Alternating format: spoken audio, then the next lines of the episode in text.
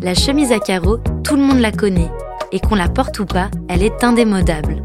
Aujourd'hui, Viviane nous raconte sa petite histoire. Mais elle n'est pas à toi cette chemise, Viviane. Elle est à carreaux.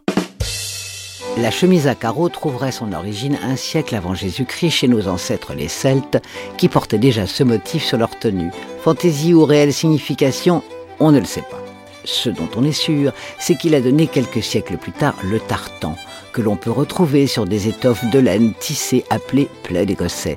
En Écosse, chaque motif tartan désigne une appartenance à un clan particulier. Chaque famille possède son motif unique. Après la bataille de Culloden en 1746 entre les clans écossais des Highlands et l'Angleterre, les autorités britanniques souhaitaient éradiquer tout symbole de la culture écossaise et interdire le port du tartan. Le prince Charles-Édouard Stuart, à l'origine de la rébellion contre l'Angleterre, portait à l'époque ce qui s'apparente aujourd'hui à une chemise à carreaux. Il faudra attendre le 19e siècle pour que le tartan arrive aux États-Unis. À la même période, John Rich, fils d'un quart de laine anglais, quitte Liverpool pour s'installer en Pennsylvanie afin de fonder son usine à laine.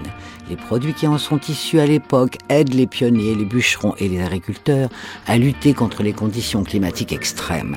La chemise à carreaux rouge et noir appelée Red Plate Shirt aux États-Unis connaît un succès immédiat.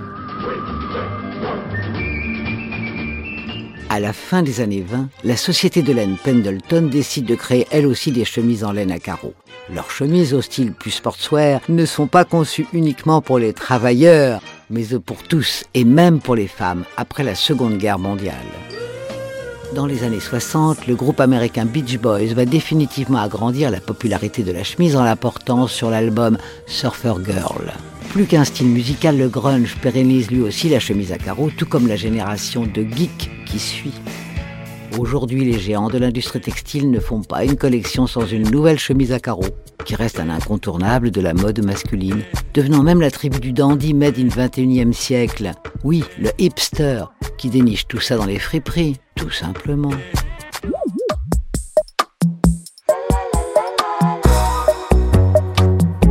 La Petite Histoire 2 est un podcast coproduit par TV Only et Initial Studio, adapté du magazine audiovisuel éponyme, produit par TV Only, Jean Monco et Séverin Delpont, imaginé et commenté par Viviane Blassel et écrit par Benjamin Doise sous la direction de Viviane Blassel.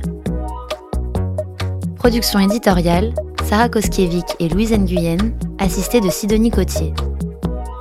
Montage et musique, Johanna Lalonde. Avec les voix de Viviane Blassel et Louise Nguyen.